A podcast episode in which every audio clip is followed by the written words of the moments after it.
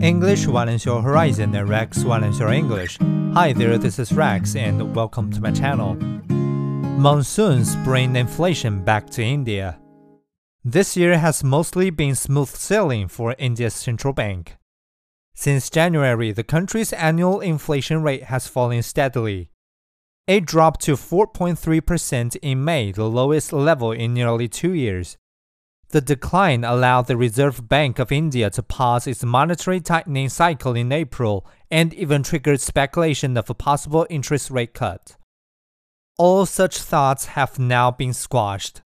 Data released on Wednesday will probably reveal that inflation increased to 4.6% in June, largely because of rising food prices.